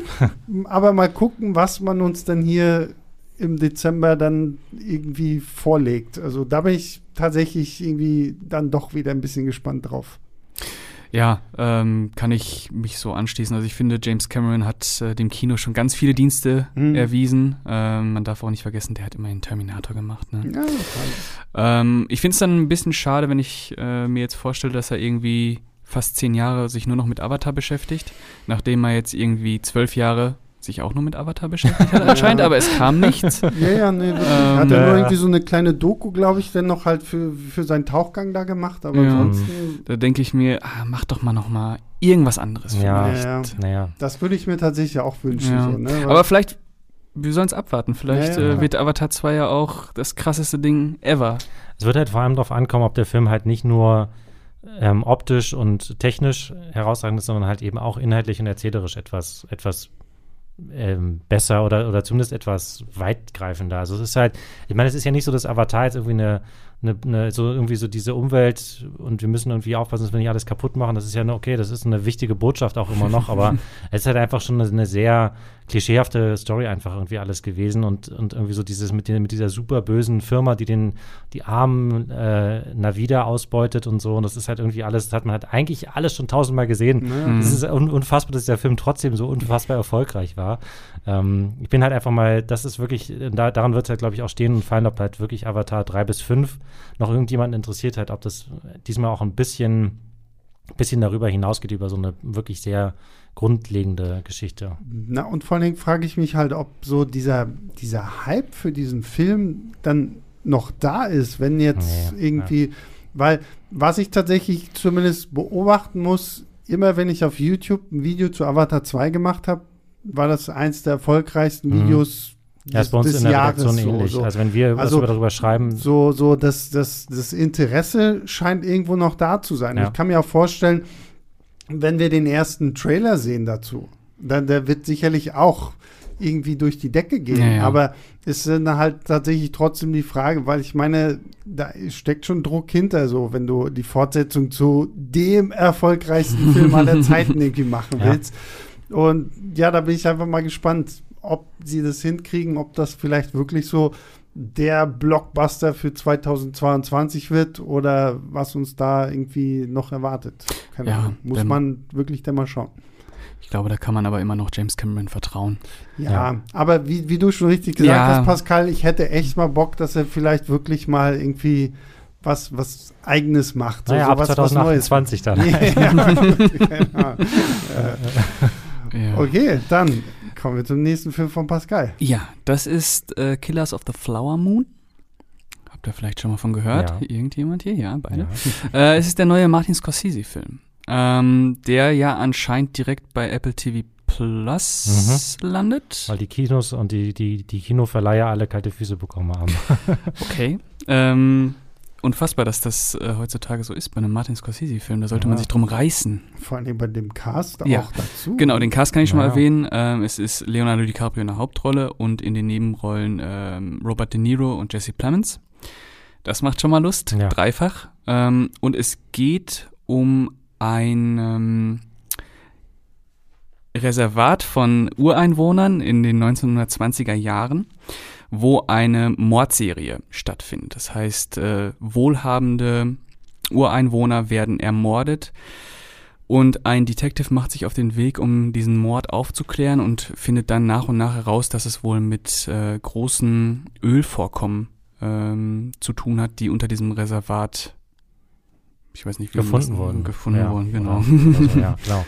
Ja, genau. Und ähm, für mich ist es halt äh, einfach äh, Martin Scorsese und Leonardo DiCaprio. Da habe ich zwei Namen, wo ich auf Mhm. jeden Fall sofort dabei bin. Naja, und halt De Niro, das ist ja auch das Spannende, dass jetzt halt wieder wirklich, dass er, ist jetzt hier quasi mit seinen zwei Musen oder, oder Leinwandpartnern äh, Partnern sozusagen halt irgendwie zusammenarbeitet, die ja beide so eine ganz andere Ära von Scorsese Mhm. eigentlich geprägt haben, ne? Ja. Ähm, also ich bin, ich finde das auch, ich finde das auch wahnsinnig spannend. Ähm, ähm, was das halt einfach, und dann noch so jemand wie Jesse Plemons hat er noch dazu, der ja auch einfach sich in den letzten Jahren so eine, so ein, so ein Portfolio an, an herausragenden Performances irgendwie. Und ja, und schon bei Irishman dabei war Ja. äh, und auch super war. Ja, genau. Ja, also und äh, ich meine, ich kann schon so ein bisschen verstehen, dass das halt einfach ein Film ist, wo, wo die, ähm, wo so, so ein, im Kino, die Kinoverleiher halt so ein bisschen Angst haben, dass sie den einfach nicht, dass sie das einfach nicht, das Geld wieder reinkriegen damit, mhm. ne? Also, man hat es ja gerade gesehen, wie selbst auch in Steven Spielberg mit West Side Story auf die Nase gefallen ist, der ja Ende 2021 angelaufen ist. Und der hat, habe ich dann gesehen, 100 Millionen gekostet. Mhm. Also, ich meine, der sieht auch wirklich fantastisch aus, der Film. Aber 100 Millionen, ein Musical. ohne große Stars. Also es ist halt wirklich, ähm, und dann halt nur der Name Spielberg muss dann halt reichen, um das zu, und dann, um das zu verkaufen. Und ich meine, ich nehme mal nicht an, dass der äh, Killers of the Flower Moon wesentlich günstiger sein wird, ne? Und dann sind halt denn, das ist dann halt leider so ein Fall, wo dann echt nur noch die Streamingdienste das Geld Gab äh, es da nicht, so locker haben. Ja. Gab es da nicht auch wieder so ein langes Thema, dass der auch so ein gigantisches äh, Budget hat? Ich meine ja, ich. ich dass der irgendwie 200 Millionen boah. oder so kosten soll? Okay, das hoff, hoffentlich nicht, weil das wird dann echt. Ja, ja irgendwie sowas also, war da. da was, wurde, Apple hat die, bei Apple sind die Taschen tief genug. Ich wollte ja. gerade sagen, Apple hat ja, ja. die Kohle da. Das ist natürlich, ich meine, auf der einen Seite ist es immer schade, wenn man hört so, ah, der neue Scorsese, aber nur auf Apple TV Plus. Auf der anderen Seite Gott sei Dank, dass er dann überhaupt da auf Apple mm. TV Plus dann irgendwie kommen kann, weil mm. wenn dann, wenn es dann überhaupt nicht kommt, so wäre es halt auch irgendwie schade. Ja, ne? total. Ne? Und total. Eben, ich meine, die, die Story klingt ja auch was, wo ich mir denke, ja, wer, wenn nicht Scorsese, so mm. nach mhm. dem Motto, und dann noch mit dem Cast. Ähm, klingt echt wahnsinnig, wahnsinnig spannend. Und übrigens auch vor allem, weil halt hier auch, ähm, man jetzt nicht, wie man vielleicht denken würde, DiCaprio die Hauptrolle, nämlich das ermittelnden Polizisten spielt, wenn ich das richtig im Kopf habe, mhm. sondern die spielt nämlich Jesse Plemons. Aha. Und, und äh, DiCaprio spielt eigentlich so eine unsympathische Figur, nämlich den irgendwie den, also wenn ich das richtig weiß, dann spielt den Niro irgendwie einen von diesen Ranchern, die okay. quasi ähm, morden, um halt an diese Ölvorkommen zu, zu kommen. Und äh, DiCaprio sollte ursprünglich den, den Polizisten spielen oder den FBI-Agenten spielen. Und es spielt jetzt aber den, irgendwie den Neffen von dem, von dem Rancher, der mit einer, einer Osage, also einer von den amerikanischen Ureinwohnerinnen, verheiratet ist und sozusagen deswegen in so eine Art ähm, Gewissenskonflikt gerät. Mhm. Also weil er halt sozusagen, ne, auf der einen Seite steht halt die familiäre Bindung zu seinem Onkel, dem skrupellosen Mörder, und auf der anderen zu seiner Frau, die halt zu den Leuten gehört, die ermordet werden. Ähm, es klingt also auch sowas, wo auch alleine schon so eine Entscheidung, die, wer auch immer die jetzt getroffen hat, ob es die Caprio oder Scorsese oder beide zusammen mhm. waren, halt zu sagen, wir packen nicht den großen Star in die klassische Protagonistenrolle, das finde ich auch einfach sowas, was schon, was schon irgendwie mhm. gleich äh, echt spannend klingt. Ja, absolut. Gut, dass du es sagst. Äh, falls ich die Vorfreude gleich noch mal größer geworden. das, nee, ja, wirklich. Mhm. Ich hoffe, ich habe jetzt keinen Quatsch erzählt. Aber ja, ich glaube, vor allem DiCaprio in solchen Rollen funktioniert ja auch. Ja, er kann das halt gut. vor allem auch richtig gut so. Halt, ne? Unsympathen Und, oder so ja. Widerlinge oder so ein bisschen so, zumindest ähm, so zweifelhafte Typen kann er halt eben auch echt gut, ja. Ja, ja. hier Django Unchained, ja, so, ne? Genau. Also ich meine, seine Rolle da war halt auch so, hat halt gut zu ihm gepasst irgendwo so. Und da bin ich auch sehr gespannt drauf. Julius. Ja, ähm, ich habe ja vorhin schon angedeutet, dass ich nochmal John Wick sagen werde. ich sage jetzt hier mit John Wick 4. ähm, und das dann, da haben wir den auch vorhin schon angesprochenen äh, Chad Stahelski, der mittlerweile die Reihe, glaube ich, alleine fortführt. Ich mhm. weiß gar nicht, ob David Leach, vielleicht ist er noch als Produzent dabei oder sowas. Haben ich weiß sich gar nicht, auch genau. irgendwie so ein bisschen verkracht? Ja, oder zumindest so, so äh, quasi aufge, aufgeteilt, mhm. dass sie mhm. jetzt halt ihre eigenen Dinger machen und halt so dieses Action, ähm, diesen Action-Stil, den sie etabliert haben, halt ist quasi äh, zwei, zweifach weiterführen. Und halt mhm. eben auch schon, ja, wie man ja irgendwie bei sowas hier wie dem ähm, Extraction mit ähm, Chris Hemsworth gesehen hat bei Netflix, halt eben auch schon Nachahmer oder zumindest, das, das, klingt immer so negativ, aber Leute, die das halt eben jetzt auch so Action halt so auch so inszenieren gefunden haben. Inspiration. Ja, genau, die davon inspiriert sich haben inspirieren lassen, ja. Äh, ja, John Wick 4 ist halt, ich meine, ich mochte die ersten drei sehr, sehr gerne. Die, ich habe auch, würde tatsächlich auch so weit gehen zu sagen, dass sie mit jedem Teil besser geworden sind bislang. Ich fand den dritten Teil absolut herausragend auch. Ähm, und beim vierten sind es vor allem halt eben auch da wieder jetzt die Neuzugänge, die da, da wird ja immer ein großes äh, Personal an Nebenfiguren verheizt, die im John Wick-Film, weil eigentlich jeder, der nicht John Wick ist oder halt ähm, hier, ähm, äh, wie heißt der, sein Winston, sein, sein Mentor, mhm. ähm, die werden ja eigentlich immer dann irgendwie früher oder später eigentlich von John Wick besiegt und, und, und getötet. Und deswegen sind jetzt hier auch wieder haufenweise neue Leute dabei, unter anderem nämlich Donnie Yen, eine absolute Martial Arts Legende ähm, aus, aus, aus Asien und ähm, nämlich auch noch äh, Scott Atkins, der sozusagen dann aus, aus, ähm, aus der westlichen Welt eine, eine Martial Arts Vielleicht nicht ganz so eine Legende wie Donnie Yen, aber auch auf jeden Fall ein, ähm, ein sehr, ein sehr, vor allem auch finde ich sehr sympathischer ähm, äh, Typ, der halt einfach auch echt gut so, ähm, so Bösewichte in solchen, in solchen ähm, Actionfilmen halt spielen kann. Ich bin mal gespannt, was, welch, welche Art von Rolle hier ihm abverlangt wird, ob er halt nur wieder irgendwie so einen osteuropäischen Bösewicht mit Bart und finsterem Blick spielt oder ob er tatsächlich irgendwie so ein bisschen halt eben, was er eigentlich auch kann, nämlich so seine komödiantische Seite vielleicht oder sowas rausstellen darf. Und was halt eben Donnie Yen in so einem Film halt eben noch leisten kann oder halt eben auch in Scott Atkins, der sowieso so viel mit körperlicher Action und halt echter, wirklicher vor der Kamera performte Action und sowas halt, ähm, ähm, die davon leben, bin ich sehr, sehr gespannt drauf. Ich hoffe, dass sie was draus machen, weil ich meine, nachdem sie schon, finde ich, in Teil 3 die beiden Darsteller aus äh, The Raid irgendwie, wie ich finde, so ein bisschen verhunzt haben. Nein, gar nicht. ähm, gar nicht. Weiß ich nicht. Also Teil 3 fand ich tatsächlich den anstrengendsten Film, muss ich irgendwie sagen, obwohl ich so die Anfangssequenzen irgendwie noch ganz nett fand, aber je länger dieser Film wurde, desto größer wurde irgendwie mein gestresst Level so, wann hört das endlich auf? Und wie gesagt, da sind wir halt wieder bei diesem Thema so, wo ich, ich denke so, eigentlich sollte ich die vielleicht irgendwo cool finden, aber ich krieg's einfach nicht hin. Deswegen ist so John Wick bei mir auch mehr so die Pflicht so. So klar gucke ich mir den an, weil ich jetzt alle drei Filme schon gesehen habe, aber ist jetzt nicht so ein Film, wo ich drauf brenne und ja, da können Sie mich auch äh, als äh, Liebhaber des asiatischen Kinos nicht unbedingt mit Donnie Yen hervorlocken, aber wie gesagt, ich, ich bin gespannt. Ich meine, das Tolle ist halt immer noch, dass so ein Keanu Reeves da irgendwo seine neue Nische gefunden hat und äh, ja auch immer noch mit einem Übereifer dabei ist, ja. all diese Stunts auch irgendwie selbst zu performen mhm. und, und sich darauf vorzubereiten und hast du nicht gesehen. Aber ja, brenne ich jetzt nicht so krass für, muss ich leider ehrlich gestehen hier. Ja, ich stehe dem Ganzen relativ emotionslos gegenüber. äh, ich das war bei drei Positionen. ja. Also ich werde mir den auf jeden Fall angucken, ja. ähm, aber Teil 3 fand ich schon too much, mhm. äh, wie er mit seiner Mythologie dann eben doch umgeht und auch bisschen lächerlich. Ja, ich, ja, ja, aber ich, ich finde eigentlich, das ist auch eine Sache, die neben dieser Action halt so herausragen. Das ist halt eben, ich glaube, ich fände es tatsächlich alles nur halb so gut, auch wenn nicht noch dieses dieses völlig, natürlich ist das völlig drüber, aber irgendwie ist gerade auch so diese ganze, dieser ganze Unterbau und dieses völlig, diese völlig bekloppte Parallelwelt mit ihren Attentätern und Goldmünzen und sowas. Wenn es das nicht gäbe, dann finde ich irgendwie, das, also würde zumindest was fehlen, den Film auch. Und ähm, ich bin auch immer schon so ein bisschen gespannt, ob, wie, weißt, wie sie das jetzt noch weiter ausbauen in den, in den neuen Teilen und so. Ob ich dann noch, noch diese Serie, die dann, die jetzt auch noch kommen soll, Stimmt, das dann alles auch noch brauche, weiß ich nicht. Und Spin-offs und ja, ja. ja, Vor allem, weil ich dann mir auch ziemlich sicher bin, dass da auch nicht das Niveau auch in den Action-Szenen gehalten mhm. werden kann und auch vielleicht auch nicht so, das funktioniert, wenn es nicht auf anderthalb Stunden komprimiert ist oder, weiß nicht, zwei Stunden.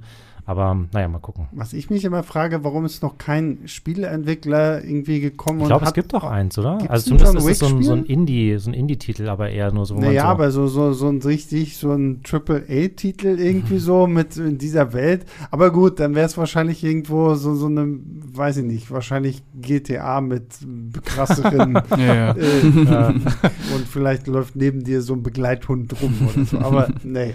Aber es fühlt sich immer so ein bisschen wie so, so eine Videospielwelt an. So. Das ist ja, äh, auf jeden Frage. Fall irgendwie so in, ganz interessant. Das fand ich in Teil 2 auch noch ganz charmant, muss ich mhm. dazu sagen. Ähm, ich hatte dann äh, vor allem meine Probleme mit Teil 3. Mhm. Ja.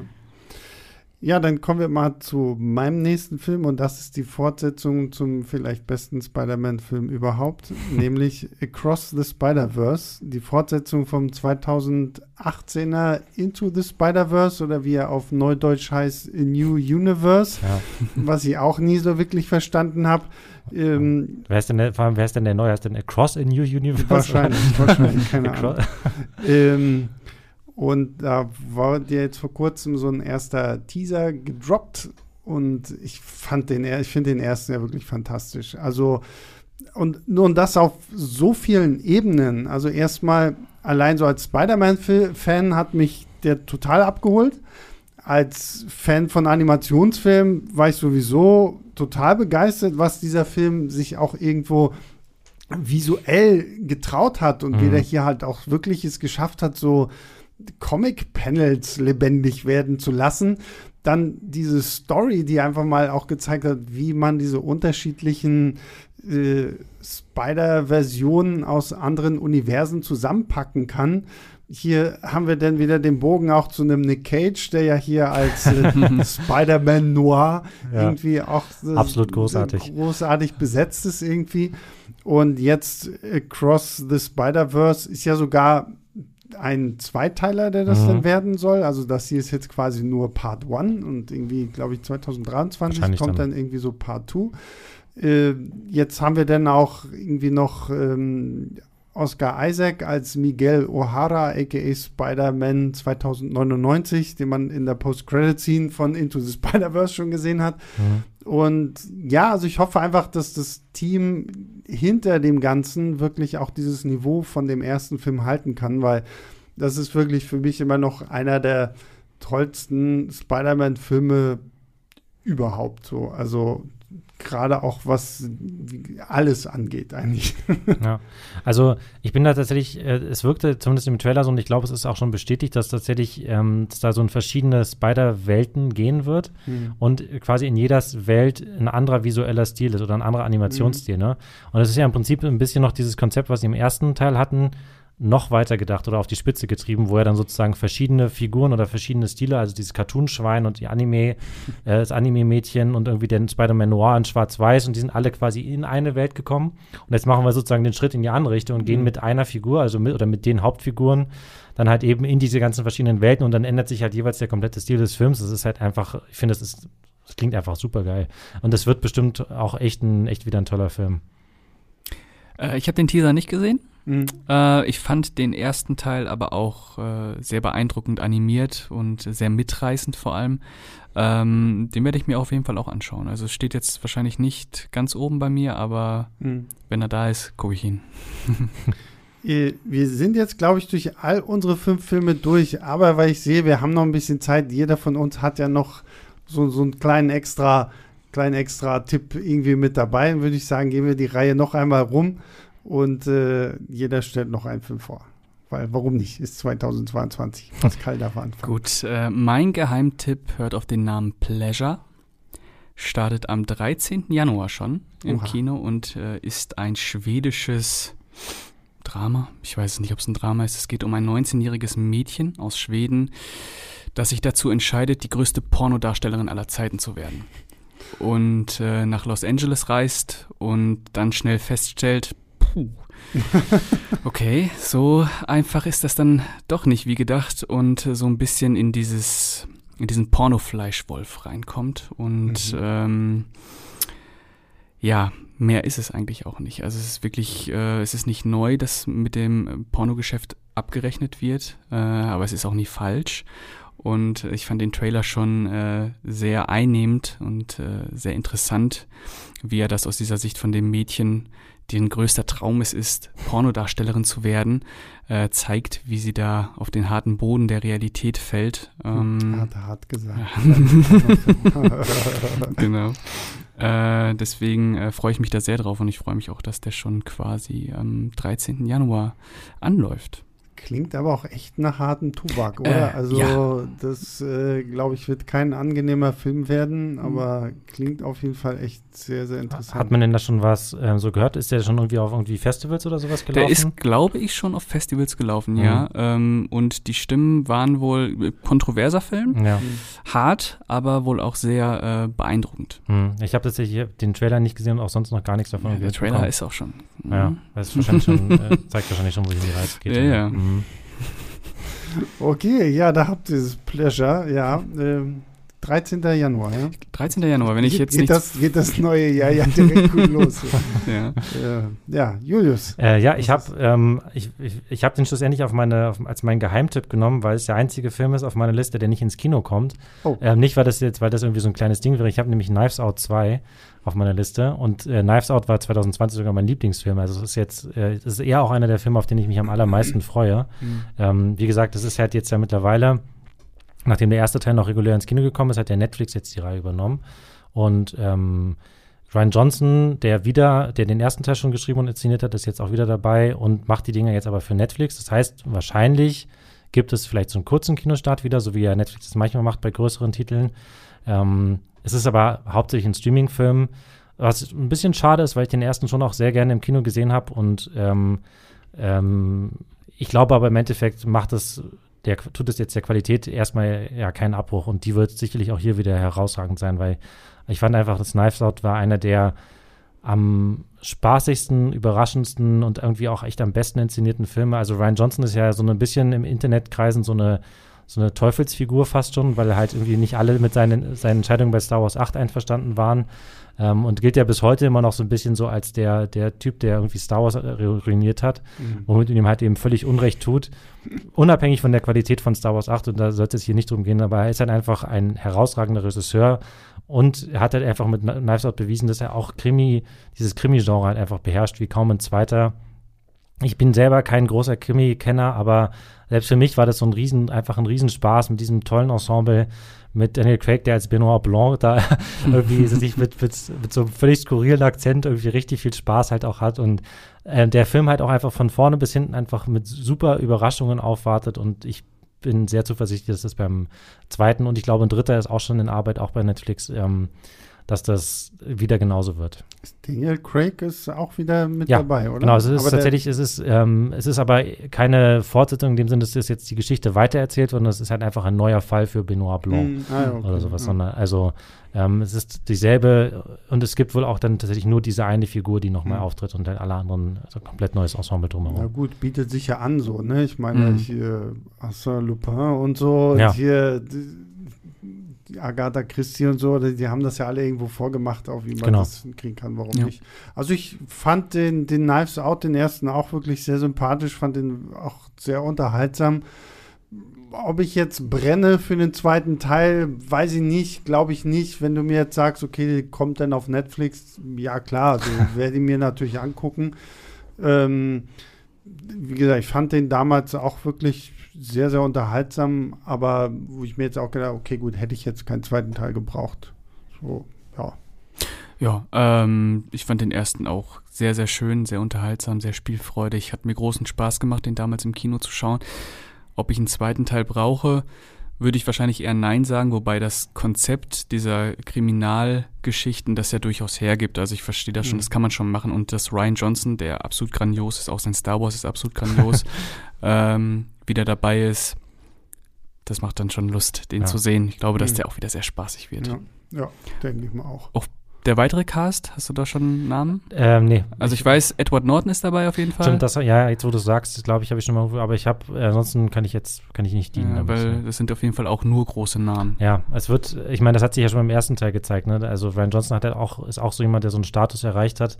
Erst recht, wenn er noch irgendwie so ein gutes Drehbuch abliefert, ja. dann wird halt auch, wird es kaum jemanden geben, der sagt, ach nö, habe ich keinen Bock ja, drauf. Eben, ne? Und ja. ja der erste hat es ja gezeigt, so dass vor allen Dingen, dass er halt auch mit so einem großen Cast irgendwie so gut umgehen kann, ja. dass halt irgendwie nicht einer am Ende irgendwie unter den Tisch fällt, so ja. nach dem Motto, ja, aber der, den hat er kaum genutzt oder die, die, die ist überhaupt nicht zu Wort gekommen. Mhm. So, ja. das hat er echt wirklich gut funktioniert und hat einen ja auch schön äh, hat er auch wirklich gut die Spannung gehalten und äh, weil es jetzt hier erwähnt wurde, ja, ich mag Star Wars 8 auch. Also, gut. Ähm, ja, dann kommen wir zu meinem Film, zu dem man nichts weiter weiß, außer den Titel und dass es ein Poster dazu gibt, nämlich der neue Film von Jordan Peele namens Nope. und ähm, man weiß, äh, Daniel Kal Kaluja wird mitspielen, Kiki Palmer und Steven Yeun. Und interessanterweise habe ich vorhin noch gelesen, dass äh, Jesse Plemons hm. hat seine Rolle in diesem Film abgelehnt, weil er für Martin Scorsese dann Ach vor ja, die Kamera okay. gegangen ist. Verständlich. Ähm, ja. Obwohl, ich meine, Jordan Peele äh, mitzumachen ist vielleicht auch ganz. Wie gesagt, man weiß über diesen Film noch gar nichts. Es gibt dieses Poster. Äh, man sieht einen düsteren Nachthimmel voller Wolken Unten in einem Tal ist ein hell beleuchteter äh, Karneval, Jahrmarkt, irgendwie was. Und über all dem schwebt eine kreisrunde Wolke, aus der so, so, so, so ein Seil mit Wipfeln, äh, Wimpeln irgendwie hängt. Also so die Theorien schwanken von, vielleicht geht es jetzt mal um UFOs, außerirdische Horror-Clowns. Horror-Clowns in Wolken, keine Ahnung. Ähm, aber ich finde, Jordan Peele ist für mich einfach auch mittlerweile jemand geworden, so, wenn ich höre, okay, der hat irgendwie einen neuen Film in der Planung, weil ich fand Get Out großartig, ich fand auch Ass unglaublich gut, allein auch von den schauspielerischen Leistungen, die da hingelegt wurden. Also von mir aus immer gerne so, auch wenn ich noch überhaupt nichts weiß, außer dass das Ding Nope heißt. ja, das ist ja auch schön, dass das erlebt man in unserem Beruf leider viel zu selten eigentlich, dass man so wirklich mal so echt überrascht werden kann von, von Filmen. Und das haben es tatsächlich jetzt sowohl bei Get Out als auch bei äh, Wir, heißt der, glaube ich, ne, auf, heißt mhm. glaube auf Deutsch Wir, mhm. ähm, echt halt geschafft, die, ähm, abgesehen von einem Trailer und halt irgendwie so einer grundlegenden Prämisse oder sowas, halt nichts über den Film zu verraten.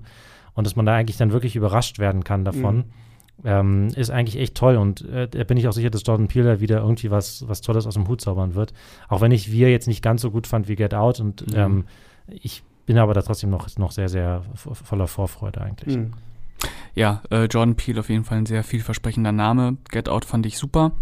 Wir fand ich schwierig, aber wenn man sagt, toll gespielt, stimmt, mhm. ja. Ähm, ich bin gespannt. Freue ich mich drauf.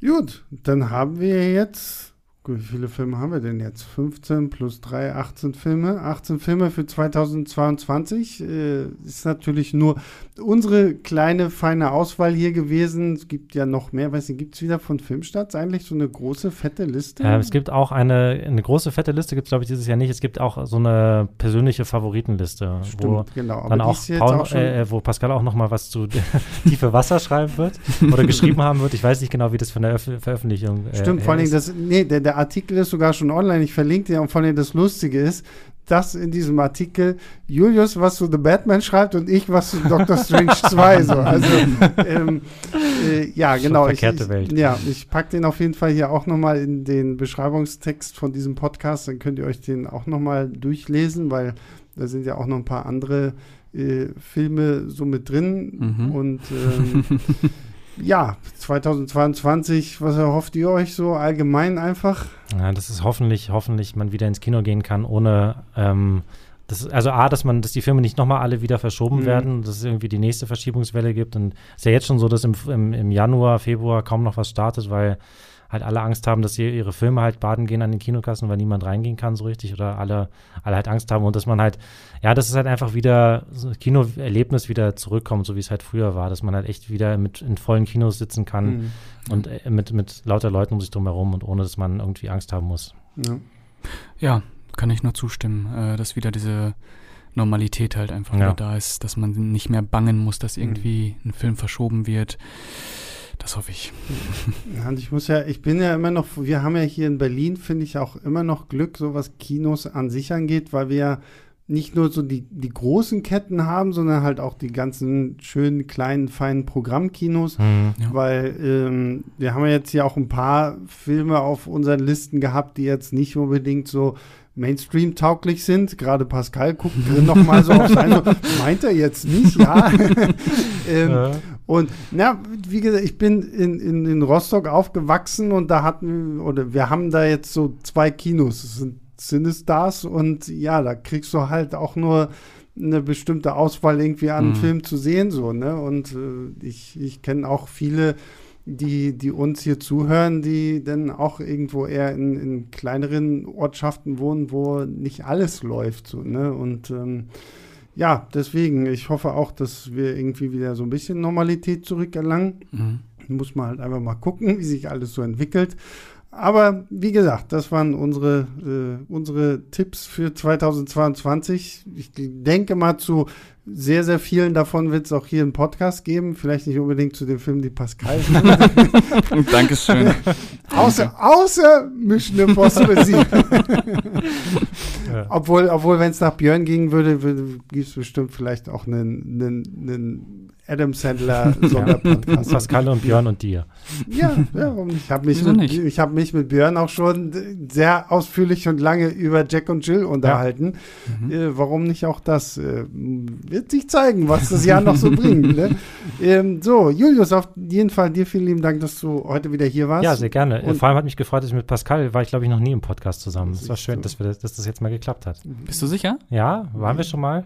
Echt? Die ist jetzt falsch dargemisst.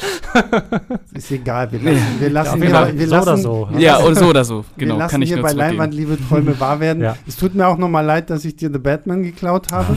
aber ich habe halt den, unseren Chatverlauf zuerst geöffnet Ja. und damit äh, habe ich das Tatsachen an. geschaffen. Genau. äh, Pascal, vielen lieben Dank, dass du wieder dabei warst. Sehr gerne.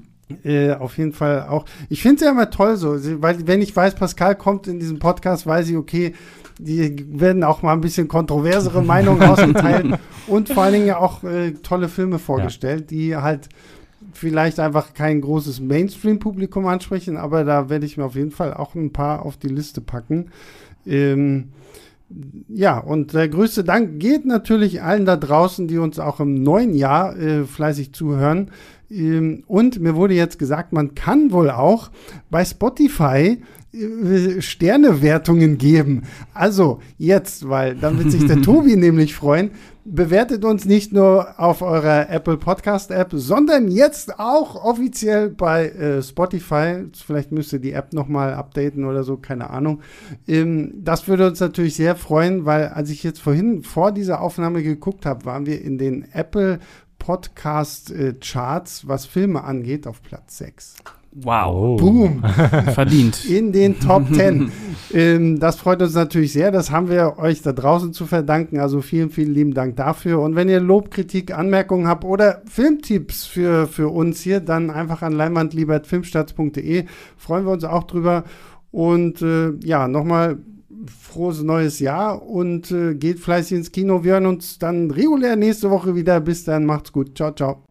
Leinwandliebe und Sebastians 5 Minuten sind Filmstarts-Podcasts der Webedia GmbH. Moderation und Schnitt Sebastian Gertschikow, Produktion Tobias Meyer, Monique Stibbe und Nina Becker. Die Songs Take a Chance und Easy Jam im Intro und Outro kommen von Kevin McLeod. Die Links zur Musik und zur Lizenz findet ihr in den Shownotes.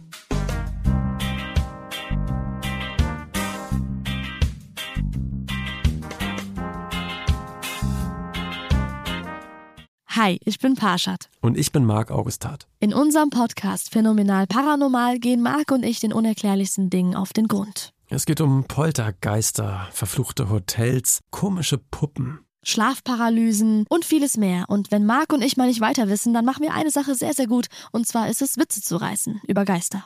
Und wir holen uns Expertinnen und Augenzeuginnen rein, die uns die Fälle aus den verschiedenen Perspektiven beleuchten. Jeden Freitag bei Podimo und überall, wo es Podcasts gibt. Hört doch mal rein, wir würden uns freuen.